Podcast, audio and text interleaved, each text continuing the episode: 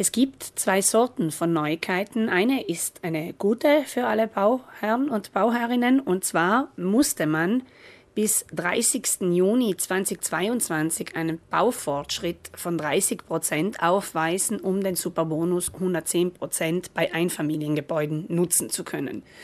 Nun haben viele aufgrund von Schwierigkeiten bei der Materialbeschaffung mit dieser Frist Probleme bekommen.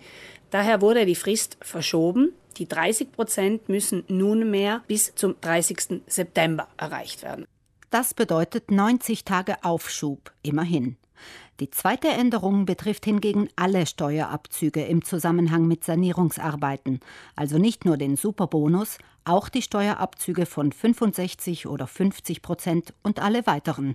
Hier muss man, um den Steuerabzug nutzen zu können, bei allen Arbeiten, die ab 27. Mai begonnen wurden und deren Umfang 70.000 Euro plus Mehrwertsteuer übersteigt, angeben, dass die ausführenden Firmen auch den Kollektivvertrag anwenden, und zwar auf allen Verträgen, Dokumenten und Rechnungen.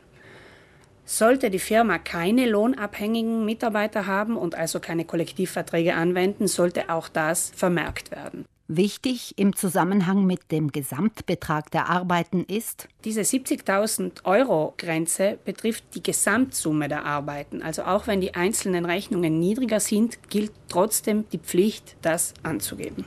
Einen Vorschlag, wie Sie das formulieren können, finden Sie auf der Homepage der Verbraucherzentrale bei den aktuellen Meldungen.